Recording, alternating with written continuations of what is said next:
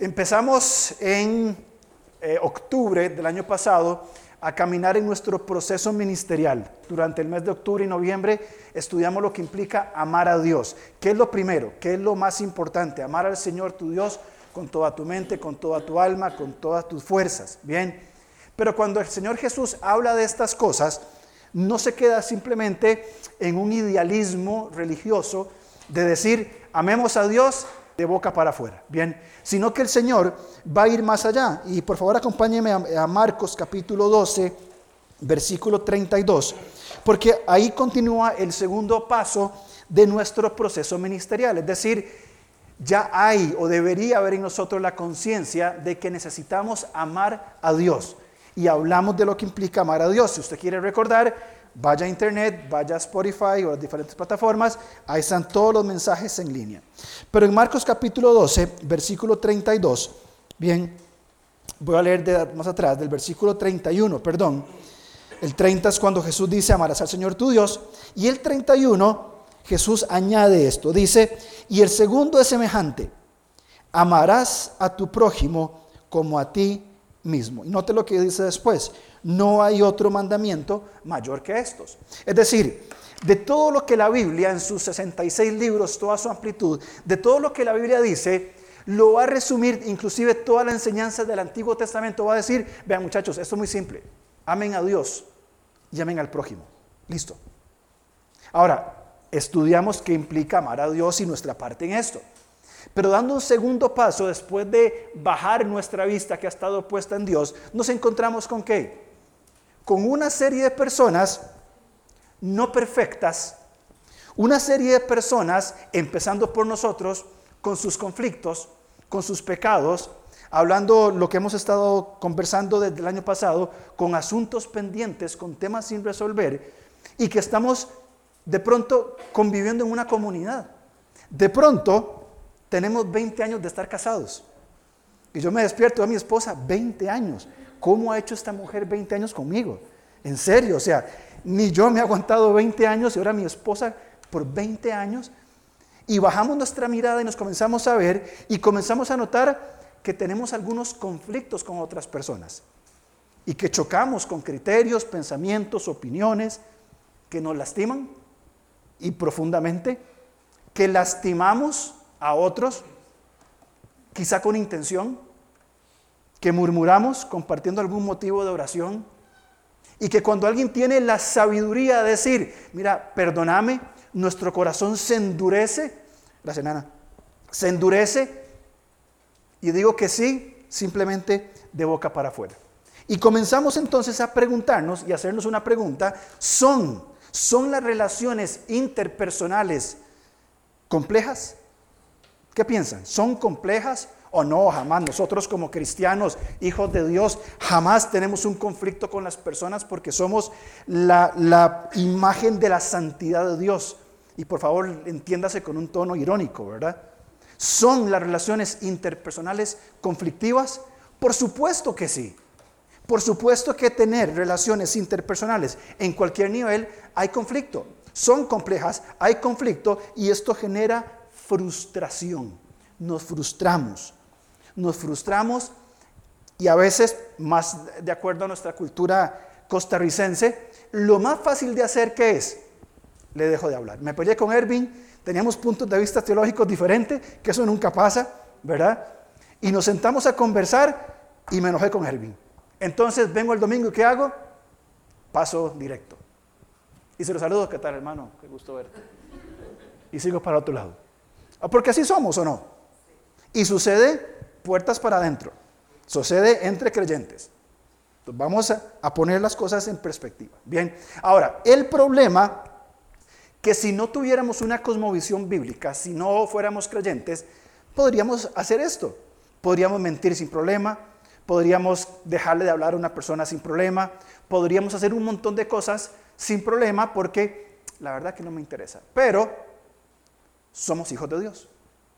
Y al ser hijos de Dios tenemos una nueva naturaleza, somos llamados a ser la nueva humanidad, ¿bien? Y tenemos valores y principios diferentes y tenemos un mandato que el mismo Jesús, nuestro Señor, a quien adoramos, nos dijo, amen a su prójimo como ustedes mismos.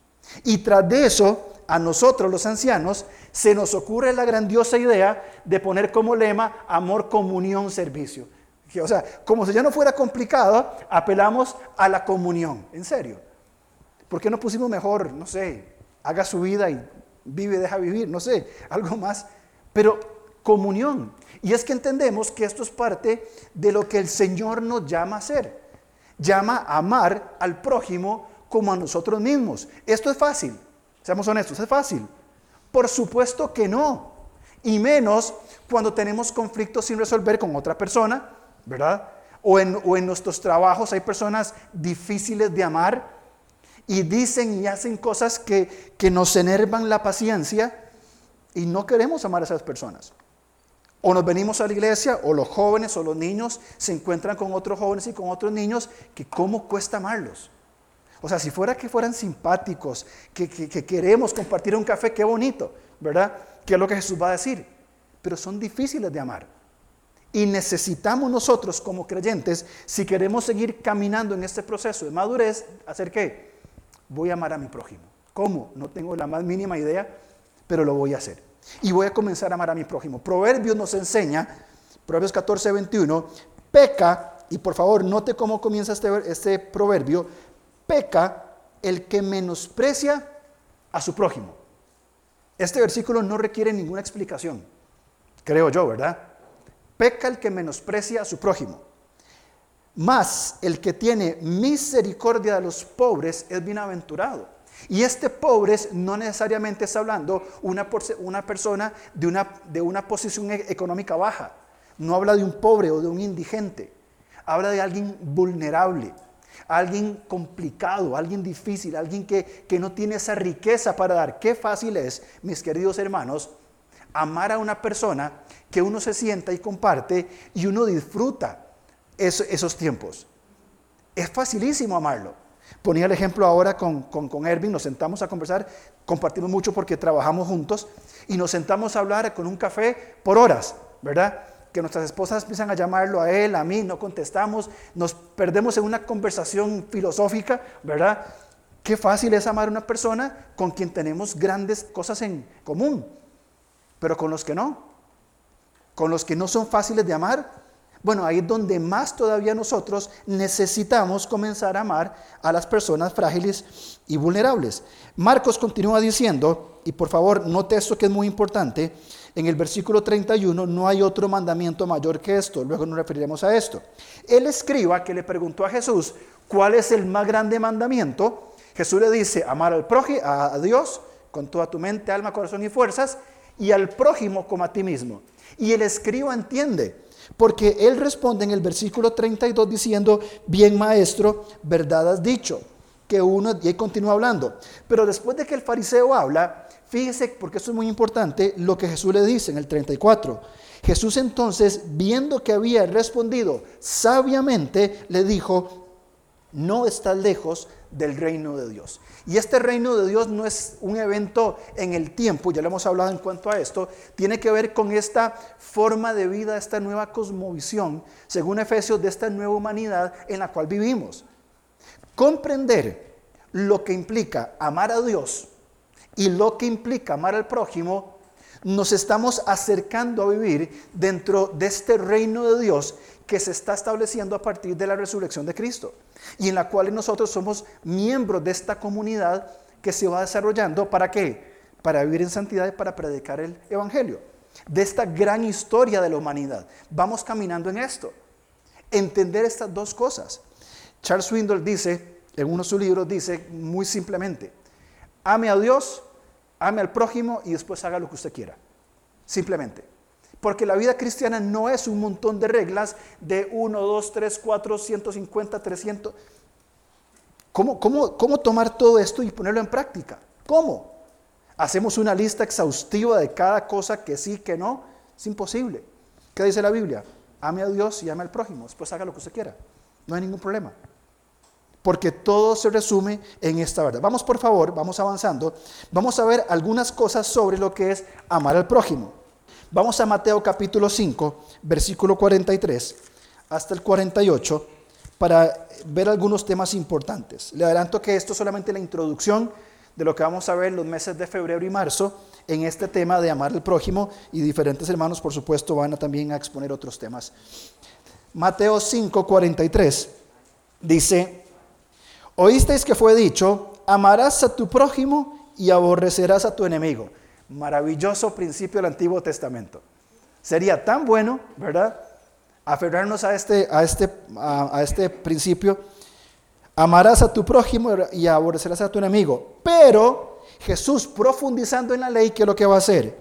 Pero yo digo, amad a vuestros enemigos, bendecid a los que os maldicen, haced bien a los que os aborrecen y orad por los que os ultrajan y persiguen, para que seáis hijos de vuestro Padre que está en los cielos, que hace salir su sol sobre malos y buenos, y que hace llover sobre justos e injustos. Porque si amáis a los que os aman, ¿qué recompensa tendréis?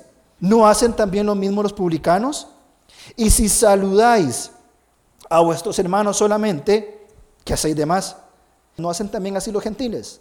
Sed pues vosotros maduros o perfectos, como vuestro Padre que está en los cielos es perfecto. Aquí el Señor nos va a poner las cosas simples y muy claro. El Antiguo Testamento que decía, ama a tu, a tu hermano, odia al enemigo. Perfecto, fácilmente lo hacemos. Pero Jesús, profundizando en el sentido de la ley, porque Él no vino para abrogarla, Él profundiza en la ley que dice. ¿Se acuerdan que, que Moisés dijo esto? Sí, ok. Vamos un poco más allá, demos un paso más adelante. Amen a sus enemigos. Oren por los que los persiguen. ¿Cómo creen que fue este, este mensaje, al menos para los doce discípulos que estaban ahí, que probablemente tenían conflicto entre los doce? ¿O nos creemos el cuento de que los doce apóstoles eran hombres sumamente maduros y que todos se llevaban, que caminaban todos de la, de la mano cantando juntos? Se peleaban entre ellos. Cuando Juan y Jacobo le iban a pedir a Jesús que les dieran a uno la diestra y otro la, siniestra, los demás se enojaron con ellos y le reclamaron. ¿Cómo creen que les cayó este, este mensaje a estos doce?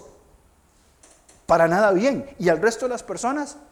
Culturalmente era un mensaje totalmente contrario a lo que ellos habían tomado como, como nación. Pero Moisés nos dijo, sí, está bien, Moisés perfecto. Vamos más allá, un poquito más allá. Ser parte de este reino de Dios, de experimentar esta nueva humanidad, tiene que ver necesariamente con comenzar a amar a los enemigos. ¿Por qué? Qué fácil es saludar a, mi amigo con un abrazo y tomarme un café. Qué fácil, esto lo hacen hasta, los, hasta las peores personas, hacen esto. Hasta los peores delincuentes se sientan a tomar café con otros delincuentes igual que ellos. Qué fácil es hacer esto. Pero Jesús va más allá. Y en el 45 él muestra el propósito. Él dice en el versículo 45, ¿para qué? Para que seáis hijos de vuestro Padre que está en los cielos. Muestra nuestra identidad como creyentes.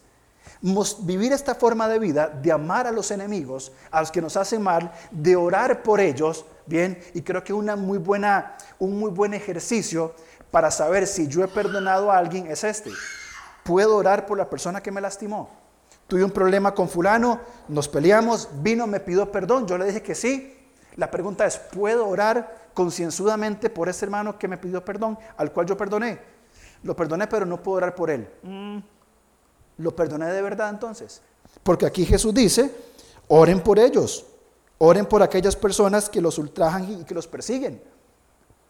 Tengo la tranquilidad de orar por aquella persona que me lastimó abiertamente sin ningún problema? Probablemente sí lo, sí lo perdonamos entonces. Es el propósito de nuestra identidad como hijos de Dios. En el versículo 46 da la razón. Porque si amáis a los que os aman, ¿qué mérito hay? ¿Cómo se manifiesta Cristo en nosotros si amamos a aquellos que nos aman? Porque es fácil, de ninguna manera. En otro pasaje, no lo voy a buscar nada más, solamente lo menciono, Juan 4.5 habla de, usa la palabra prójimo para referirse a un lugar cercano. Es decir, un lugar, vamos, a leerlo para entender un poco mejor la idea. Son 30 segundos nada más. Juan 4.5. Lo que quiero marcar aquí es el uso de la palabra prójimo que usa Jesús en estos pasajes.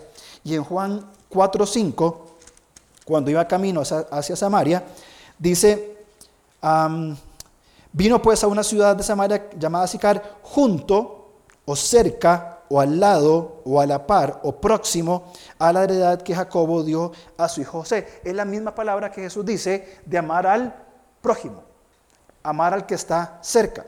Vamos a Santiago capítulo 2, por favor. Recuerda que estamos solamente introduciendo el concepto del llamado de Jesús para amarnos unos a otros. Santiago 2, 8 al 10. Dice, si en verdad cumplís la ley real, conforme a la escritura, amarás a tu prójimo como a ti mismo, bien hacéis. Estamos bien. Pero si hacéis acepción de personas, cometéis pecado y quedáis convictos por la ley como transgresores. Porque cualquiera que guardare toda la ley, pero ofendiere en un punto, se hace culpable de, de todos. Juan habla de esta máxima de la fe, de la, de la ley real. ¿Cuál es la real, real? Perdón. Aquí está clara. Amarás a tu prójimo como a ti mismo. Bien. Y no amar es una forma de pecado. Lo dice Proverbios, lo dice Santiago, bien, en el versículo 9. Si hacéis excepción de personas, cometéis pecado y quedáis convictos. O sea, indiferentemente cómo no se ame, es una forma de vivir esta, esta vida desordenada lejos, lejos de Dios. Recordemos que amar, y esto creo que es muy importante, amar no tiene que ver con sentimientos. Es decir, con lo que yo siento por esta persona, me cae bien, es que es tan lindo, es tan simpático, cosita linda, ¿verdad? Y ese sentimiento que a uno le sale no tiene que ver con emociones. El amar tiene que ver con acciones concretas. De hecho, si vamos al concepto más bíblico, amor es servicio es una forma, es la forma de, amar a través del, del, servicio. Jesús amó a los suyos muriendo en una cruz y ocupando lugar por nosotros los pecadores. Jesús sirvió a sus discípulos lavándole los pies, poniéndoles un ejemplo de cómo vivir.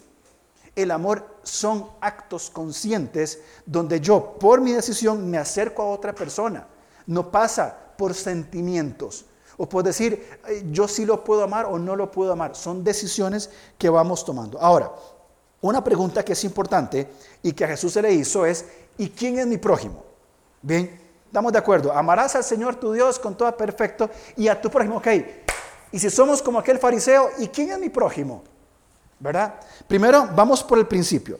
Cuando hablamos de la palabra prójimo, y lo voy a leer literalmente, una persona que vive cerca de otros.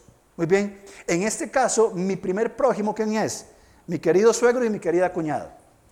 Aquí, este es mi primer prójimo, porque son los que están más cerca. Bien, persona que vive cerca de otros y que por implicación es parte de un llamado grupo interno. Cambiemos la palabra. Parte de, llamado de una comunidad. Nosotros como individuos somos parte de una comunidad. De la comunidad de, de mi familia, que somos cuatro. La comunidad donde yo vivo, aquí en San Francisco de Ríos la comunidad de la iglesia lugar, la comunidad de somos parte. O sea, estamos en un lugar y siempre van a haber personas cerca nuestro, siempre va a haber prójimo. El grupo con el que un individuo se identifica, tanto étnica como culturalmente, vecino, hermano. Algunos de ustedes son estudiantes y van a una universidad, un colegio y pasan no sé cuánta cantidad de horas ahí. Ahí está su prójimo y la gente que está cerca de ustedes. Algunos tienen un trabajo y van a una oficina y comparten un, lugar, etcétera, y ven gente ocho horas por día y comparten, almuerzan, trabajan, etcétera. Esa es su comunidad, ese es su grupo interno, ese es su prójimo. Y cuando viene de regreso en el carro y se encuentra las presas y se encuentra algún elemento queriendo eh, eh, avanzar, ¿verdad?, de formas no correctas, ese es nuestro prójimo. Y llegamos a la casa, abrazamos a la esposa, ese es el prójimo, el que está cerca, no importa quién sea. Desde mi esposa, que es la más cercana a mí, o el individuo manejando, ¿verdad? Iba a usar el ejemplo de la moto, pero después, después Steven se enoja. Los, las motos que se meten por todo lado, ese es mi prójimo. Esos son los que están al lado mío. Ahora, a Jesús le preguntaron, ¿quién es mi prójimo? Vamos a Lucas capítulo 10, por favor. Por aquí encontramos esta, esta parábola maravillosa, una de mis favoritas, de la parábola, de la famosa parábola del buen samaritano. Bien, donde se hacen las preguntas. Bien, dice el versículo 25 de Lucas 10. Y aquí un intérprete de la ley se levantó y dijo para probarle, maestro, haciendo qué cosa heredaré la vida eterna. Él le dijo, ¿qué está escrito en la ley? ¿Cómo lees? Es un intérprete de la ley, es un experto, tiene que saberlo. 27. Y respondiendo aquel, aquel respondiendo dijo, amarás al Señor tu Dios con todo tu corazón, con toda tu alma y con todas tus fuerzas y con toda tu mente y a tu prójimo como a ti mismo. Este intérprete de la ley es diferente al de Marcos, porque el de Marcos sí entendió bien lo que la respuesta a Jesús y Jesús después le dijo, no está lejos del reino de Dios. Pero este se quiso ser el vivo. Jesús le dijo, bien ha respondido, haz esto y vivirás. 29, pero él queriendo justificarse a sí mismo, dijo a Jesús, ¿y quién es mi prójimo? ¿Quién es mi prójimo? Bien, aquí está la, la pregunta sumamente clara. Bien, ¿quién es mi prójimo? ¿Qué hizo Jesús? Le contó la parábola del buen samaritano. ¿Quién es el buen samaritano? Bien, ¿se acuerdan? Un hombre descendía de Jerusalén a Samaria, lo agarraron unos ladrones, dejaron medio muerto en la calle, tirados, bien, a punto de morir. ¿Y qué pasó? Vino un sacerdote, el pastor, como dice la canción de Marcos Vidal. Pasa el pastor por ahí, ¿verdad? Lo ve de largo y sigue. Al ratito el hombre sigue perdiendo sangre, golpeado en una calle, destruido. Viene un levita, bien, ambos partes de la adoración a Israel. Ve levita, algo nota y sigue recto. Pero después pasa quién? Un samaritano. El samaritano y los judíos y el judío no se llevaban, se aborrecían entre sí. Es más, lo normal hubiera sido que el, que el samaritano lo terminara de rematar. Era su oportunidad perfecta para agarrarlo a patadas y que se terminara de sangrar ahí, por la rivalidad que había, por el odio que se tenía. Bien, una persona mal vista por los judíos, una persona que simplemente pasaba por ahí. Pero note lo que pasó con esa persona, versículo 33. Pero un samaritano que iba de camino vino de cerca de él y viéndole fue movido a misericordia. Y acercándose vendó sus heridas, echándoles aceite y vino, poniéndole en su cabalgadura, lo llevó al mesón y cuidó de él. Otro día al partir sacó dos denarios, o sea, dos días de trabajo, y dio al mesonero y le dijo, cuídamele, y todo lo que gaste de más, yo te lo pagaré cuando él regrese. ¿Con qué, ¿Con qué responsabilidad hizo este hombre esto? ¿Por qué lo hizo? Una sola razón. Era el prójimo y fue movido a misericordia. Y esta, esta acción de ser movido a misericordia lo lleva a una acción concreta, de sentir dentro de él sentir misericordia, es decir, este judío probablemente ha maltratado a mis hermanos samaritanos, históricamente hay una rivalidad, yo por qué lo voy a ayudar, si es mi eterno enemigo. Pero sintió y aprendió lo que es misericordia. Y el Señor dice, misericordia quiero, no sacrificios. Bien. Y no solamente sintió misericordia, que ya de por sí estaba bien, tuvo la intención de actuar. Porque amar al prójimo no se queda con sentir cosas bonitas, sino cómo respondo a esa tensión de ese momento. Y el samaritano con toda la posibilidad, toda la ventaja cultural de decir que se pudra en esa esquina muerto, él sintió algo y lo llevó a la, en este caso misericordia, y lo lleva a la acción. Invierte de su dinero, de sus recursos, el aceite y el vino era parte de, de, los elementos de viaje para curar heridas, para todo lo que esto implicaba, para hidratación, para sanar, todo esto. Bien, toma de sus recursos, lo, lo, lo cura, lo monta en su caballo, probablemente él iba caminando, no estoy suponiendo nada más, lo lleva hasta un refugio, un mesón, un hotel, paga por esta persona y se compromete con el mesonero y le dice, si algo más gasta, yo lo voy a pagar. ¿Por qué? ¿Por qué razón este samaritano comprendió eso de, esa manera? ¿Y por qué razón nosotros como creyentes, siendo nacidos de nuevo, no tenemos esa sensibilidad? Y no solo carecemos de la sensibilidad, sino que también estamos renuentes a la acción. Yo la ayudo, pero mi billetera es mía, no me la toque. Yo, un tipo con sangre, no lo subo a mi carro porque se me manchan mis asientos de cuero. Mejor eh, a otra persona que pase por ahí quizá lo ayude. Yo estoy llamado para anunciar el Evangelio, no para sanar enfermos. ¿Por qué somos renuentes a esas cosas? ¿Por qué huimos a esas acciones? Si esta persona lo hizo, bien, ¿por qué nosotros no? Fíjense cómo, cómo continúa Jesús en el versículo 36. Hace la pregunta. ¿Quién pues de estos tres te parece que fue el prójimo del que cayó en manos de ladrones? Evidentemente la respuesta es el que usó de misericordia con él. Y Jesús simplemente, estoy seguro, que simplemente le cambió la mirada y le dijo, ve tú ya lo mismo. Así de simple. Ahora, ¿cuál fue la pregunta que hizo el intérprete de la? ¿Se, ¿Se, acuerdan? ¿Cuál fue la primera pregunta? En el versículo 26, perdón, en el 25. ¿Haciendo qué cosa heredaré la vida eterna? Y evidentemente no estamos hablando de una salvación por obras. Lógicamente tiene que ver con eso, tiene que ver con esta vida abundante y rica. Bien, no con una justificación. Ve tú ya lo mismo. Aplica misericordia en formas de actuar correctamente.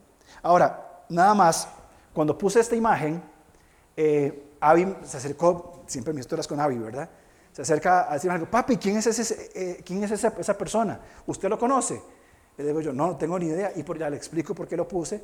Y me dice, ¿y eres cristiano? Y yo me quedé así pensando, yo dije, bueno, no sé. Entonces yo le pregunté, ¿por qué no podría ser cristiano? Y me dice, de ahí, por el pelo y la cara que tiene. Y le digo yo, ¿y, qué tiene que ver? O sea, ¿por qué no podría ser cristiano? Solo porque tiene el pelo así. De ahí. Dame una razón, le digo yo, ¿por qué no podría ser cristiano? Ninguna. Ninguna. Y es que a veces nosotros, y me quedé con Javi hablando más cosas, a veces tenemos estereotipos, ¿verdad? Y tenemos ideas preconcebidas. Este debe ser un, no creyente de primera. Y debe ser esto y esto y esto y esto. Por el pelo y por lo, que sea que tenga en la cara. O sea, realmente, si vamos a amar al prójimo, y no estoy diciendo que todos vengamos peinados así, ¿verdad? Ya yo no tengo pelo aquí, entonces sería imposible hacerme algo así, ¿verdad? Desearía hacerme algo así, pero no tengo el pelo. Pero a veces vemos a las personas con la parte de afuera. Y nos rehusamos a amar a aquellas personas que se ven diferente a nosotros, que se peinan diferente, que se visten diferente, que hablan diferente. Nos rehusamos a amarlas. Pablo tiene un ministerio en la, en la cárcel y cada semana va a la cárcel dos o, o tres veces y se encuentra más de uno así. ¿Con qué necesidad de amor? Y están en la cárcel la mayoría por alguna buena razón, probablemente. Pero ¿qué necesidad tienen de amor personas diferentes a estas? Pero es más bonito predicarle a la gente, ¿verdad? Que, que se ve bien, ¿verdad? ¿Qué vamos a hacer entonces? A partir de la próxima semana vamos a entrar en una serie de temas donde diferentes de nosotros vamos a hablar temas puntuales. Y no vamos a hablar del, del amar eh, como, como de la puerta para adentro y amémonos y saludémonos, hermanito, Dios le bendiga. Vamos a dar un paso más allá. Bien, vamos a intentar establecer principios bíblicos para desarrollar en cualquier lugar. ¿Por qué? Porque el prójimo no solamente está en iglesia, el prójimo está afuera. Y afuera hay prójimo que no es creyente. Y afuera hay prójimo no creyente que están caminando lejos de Dios. Y que necesitan, aunque ellos no lo saben, necesitan que alguien, que un buen samaritano, les ame y les muestre el Evangelio. Por eso esos principios que queremos trazar, vamos a desarrollarlos poco a poco. ¿Qué vamos a hablar? Vamos a, procurar de la comunicación. Efesios dice, hablen la verdad en amor. Efesios 4, 29, si no me equivoco, dice eso. Hablen la verdad en amor. ¿Cómo nos cuesta decir la verdad y en amor? Y tener que en nuestra comunidad de fe decirle al hermano o a la hermana, decirle, mira, lo que hiciste no me, no me parece, o lo que hiciste no está bien, por esto y esto y esto. Nos cuesta amar, hablar la verdad en amor, ¿a quiénes? A nuestras esposas, a mi esposa. Me cuesta hablarle la verdad en amor. Me, es más fácil criticarla o enojarme con ella. Algunas veces, el segundo tema, vamos, o tercer tema, vamos a hablar de establecer límites saludables. Porque a veces entramos en compromisos y entramos en ideas o pensamos que como es hermano en la fe, no debo poner límites y está prohibido decir que no. Porque algunas veces decirle que no a una persona es mostrarle amor. Y decirle, yo no voy a hacer esto porque te amo. Vamos a hablar de límites, vamos a hablar de cómo solucionar los conflictos correctamente. Yo sé que no pasa aquí y ustedes no me lo van a creer, pero hay creyentes que se pelean entre ellos. Aquí no pasa, por supuesto que no. Y no solamente se pelean, sino que lo resuelven de acuerdo a qué? A los valores que hay en el mundo y no siguiendo lo que, lo que Jesús nos ha enseñado. Vamos a ver el punto número cuatro, viendo a mi cónyuge como a mi prójimo.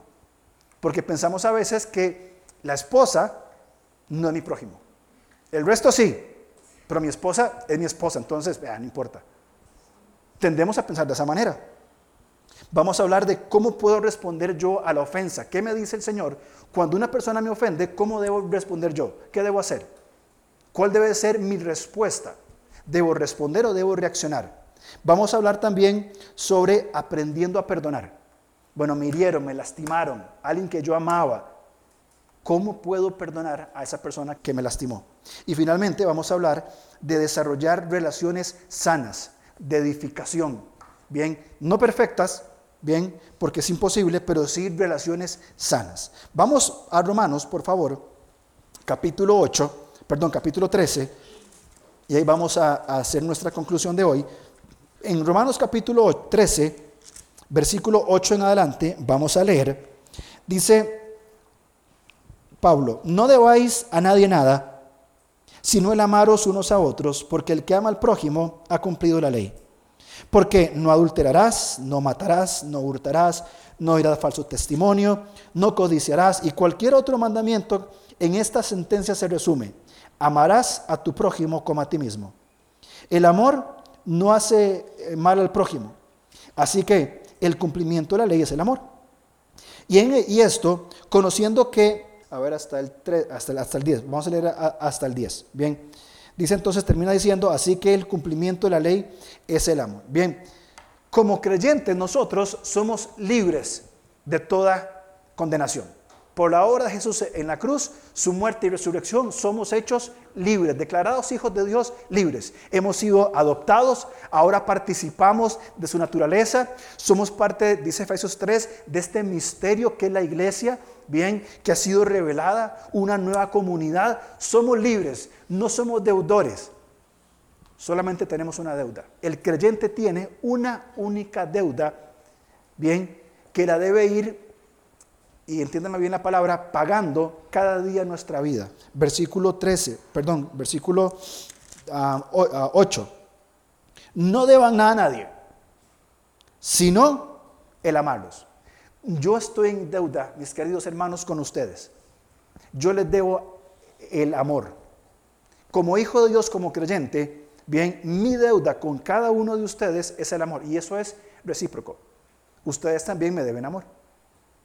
Ahora, ¿qué pasa si en una comunidad, si en una cosmovisión, entramos en, esta, en este desarrollo de relaciones donde yo entiendo que yo no amo a, mi suegro porque me dio a su hija, que yo no amo a Ervin porque somos compañeros de trabajo, que yo no amo a Andrei porque lo conozco desde que era chiquitito, yo no los amo por eso.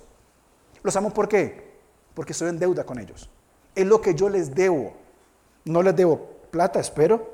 No les debo eh, nada, creo pero sí les debo amarlos. Yo estoy en la responsabilidad, en la posición de deudor de decir, Dios me ha amado de tal manera que Él se entregó y que yo estoy llamado a, una, a un amor al otro. Es una deuda.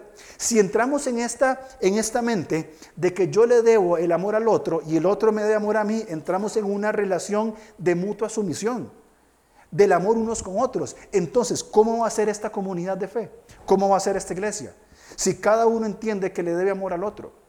¿Cómo va a ser mi trabajo lleno de personas que no conocen de Cristo, que hablan de cosas que no tienen que ver nada con el Señor, que viven su vida perdidamente? ¿Cómo sería ese lugar si yo digo, les debo el amor de, Dios? ¿Cómo voy yo a, relacionarme con ellos? O en la universidad, o en el trabajo, o con mi familia, o con mi esposa. Yo les debo amor. Es lo que dice Romanos. Entonces, ¿cómo me voy a relacionar con ellos? Llegamos al punto entonces donde Pablo resume diciendo el versículo 9 una serie de, de faltas, adulterio, homicidio, robo, mentiras, codicias.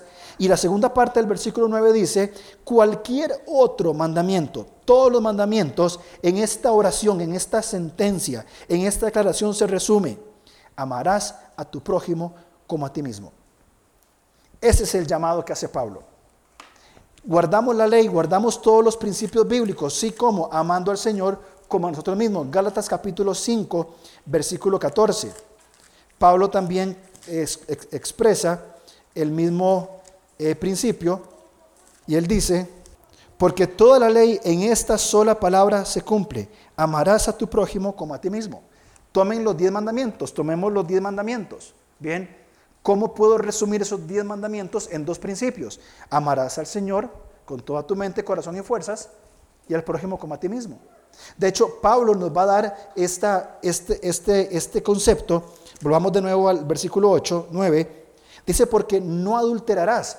¿Cómo amo yo a mi prójimo si no adultero? Soy fiel a mi esposa. Es el llamado, mi deuda de amor a mi esposa es la fidelidad. Y no solamente en, un acto sexual aislado, sino en mi mente, en mi corazón, amando a mi esposa, soy fiel a mi esposa. De esta manera, bien, guardo el principio de no cometer adulterio. Pero ¿de dónde empieza? Le debo el amor. Y como amo a mi esposa, porque es mi, prójimo, porque es mi hermana en la fe y es mi esposa, no le voy a ser infiel porque la amo. Estoy en deuda con ella. Y si vamos a otros ámbitos, principios de la ley, bien, en cuanto al matar, ¿por qué no matamos? Ah, porque el Antiguo Testamento dice que no, que no matarás. Perfecto. Pero vamos más allá. Es el amor a la dignidad humana. Porque cada ser humano es digno. ¿Por qué? Porque es imagen y semejanza de Dios. Yo no puedo traspasar los límites de, la relación y matar a alguien u odiarlo. No es parte de nuestro llamado. ¿Por qué no robo? Porque amo a la otra persona. ¿Por qué no, por qué no miento? Porque siempre, ¿Por qué debo hablar siempre la verdad? Porque amo a la otra persona. ¿Por qué no codicio? Porque tengo contentamiento y estoy contento y amando a la otra persona con lo que tenga. Pasa por todo un principio bien de amar al prójimo. Si nos ponemos a hacer una lista de todas las cosas que no tenemos que hacer y las cosas que sí tenemos que hacer, sería un caos. Pero el Señor, en toda su gracia que dice, vean, es muy simple, amen a Dios y por consecuencia van a amar al prójimo. Y si ustedes aman a Dios y aman al prójimo, van a cumplir toda la ley. Aquí está escrito, es el mandato. Por eso procurar relaciones sanas entre las personas me va a llevar a dar estos pasos de amar a las personas. Bien. Ah, bueno, ahí estaba todo eso, me olvidado. Vamos por favor, para finalizar, a eh, Corintios, a Segunda Corintios, y vamos a también tener en mente ya, para celebrar la cena del Señor de una vez de manera continua, Segunda Corintios capítulo 5, Pablo nos, habla de un ministerio maravilloso que él ha desarrollado. Segunda Corintios capítulo 5, versículo 16.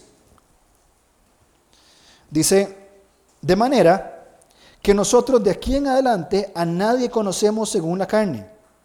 Y aun si a Cristo conocimos según la carne, ya no lo conocemos así. ¿Por qué? Versículo 17. De modo que si alguno está en Cristo, nueva criatura es las cosas viejas pasaron y aquí todas son hechas nuevas. Porque ahora vivimos en una nueva humanidad, vivimos en, una nueva, en un nuevo estilo de vida, vivimos ahora bajo, bajo una nueva cosmovisión que nace de nuestra vida nueva que tenemos en Él. Es decir, tenemos ahora, por la obra de Jesús, tenemos nosotros esa vida nueva, bien, que ya ahora me lleva a mí a desarrollar un diferente y muy distinto estilo de vida. ¿Por qué? Porque ahora somos nuevas criaturas. Ahora, continuemos leyendo, por favor. En el versículo 18. Dice, y todo esto proviene de Dios, quien nos reconcilió consigo mismo por Cristo y nos dio el ministerio de la reconciliación. ¿Qué? ¿Qué es el ministerio de la reconciliación? Que Dios estaba en Cristo reconciliando consigo al mundo no tomándoles en cuenta a los hombres sus pecados, y nos encargó a nosotros la palabra de la reconciliación. Así que somos, y note esto por favor, embajadores en nombre de Cristo. Como si Dios rogase por medio de nosotros, o rogamos en nombre de Cristo, reconciliados con Dios. Entonces pregunto, ¿cómo nosotros vamos a procurar una reconciliación de las personas con Dios? Porque reconciliación es Dios está enemistado con el hombre por causa del pecado y Cristo viene como un árbitro, como un mediador. Y Él pone su mano en Dios, siendo Dios, pone su mano en el hombre, siendo hombre, gira al hombre y lo reconcilia con Dios. Cristo está reconciliando a Dios con el hombre por medio de su obra. Él, él, es el árbitro, Él es el juez, Él es el que los reconcilia. Dios siempre está disponible. Por la obra de Cristo, Él gira al hombre para que se reconcilie con Dios. Y Pablo nos encomienda a nosotros que ser embajadores, es decir, anuncia, eh, anunciantes, bien, de antemano de lo que Él va a hacer. Y venimos a este mundo a ser embajadores y, y decir al mundo, reconcíliense con Dios, reconcíliense con Dios. ¿Y cómo lo vamos a hacer si no les amamos? ¿Hay compatibilidad entre el mensaje de reconciliación y no amar al prójimo? No lo hay. ¿Puedo separar la reconciliación de las personas con Dios y mi amor hacia el prójimo? No lo puedo separar. La única forma sería con un gran hipócrita en el medio de querer reconciliar a las personas con Dios y nosotros no amar al prójimo. Esa sería la única fórmula. Y yo sé que no queremos ser hipócritas sino que estamos conscientes de la responsabilidad que Dios ha puesto en nosotros para invitar a otros para conocer a Dios. ¿Cómo? Amando al próximo, aquel que está al lado. ¿Cómo? Por medio de estas formas que el Señor nos habla en su palabra, porque todas estas cosas no son inventos humanos, son principios bíblicos que el Señor ha establecido en su palabra. Bien, a eso estamos llamados nosotros en este tiempo. Entonces, lo invito a dos cosas. En primer lugar, que reflexionemos en cuánto amamos a nuestro prójimo, no de sentimientos, sino de acciones concretas. ¿Cuánto amo yo a mi prójimo? ¿Cuánto amo yo a mi esposa? ¿Cuánto amo yo a la persona que está al lado, aquel compañero de trabajo, aquella vecina chismosa del barrio que siempre está? ¿Cuánto, cuánto lo amo? ¿Qué estoy dispuesto a hacer? Ojo, no a sentir, a hacer para demostrar mi amor a otras personas. ¿Cuánto amo a la gente que está alrededor mío? y cuán dispuesto estoy entonces a ser ese embajador de Él. Y segundo, ¿a qué lo invito? A que, a que tengamos en mente, en el corazón, que lo que estamos a punto de hacer, bien, comer de estos símbolos, que es pan hecho y jugo comprado, bien, pero que simbolizan la muerte de Jesús, su resurrección y confiamos que su próxima venida, eso es lo que simboliza. Y cuando participamos de esto, estamos diciendo al mundo, hay un Dios que murió, resucitó por mí porque me ama y va a volver. Y me da una esperanza eterna. Y nuestro deseo es que otros tengan esta esperanza como también la tenemos nosotros. Segunda Corintios 5, 21, Pablo termina diciendo, hablando de la persona de Jesús, dice, al que no conoció pecado, a Jesús, por nosotros lo hizo pecado. ¿Para qué? Para que nosotros fuésemos hechos justicia de Dios en Él. Hemos sido justificados. Es decir, su justicia ha sido imputada a nosotros. Y estamos viviendo en un proceso de santificación. Esto solo y únicamente sucede por la obra de Cristo en la cruz.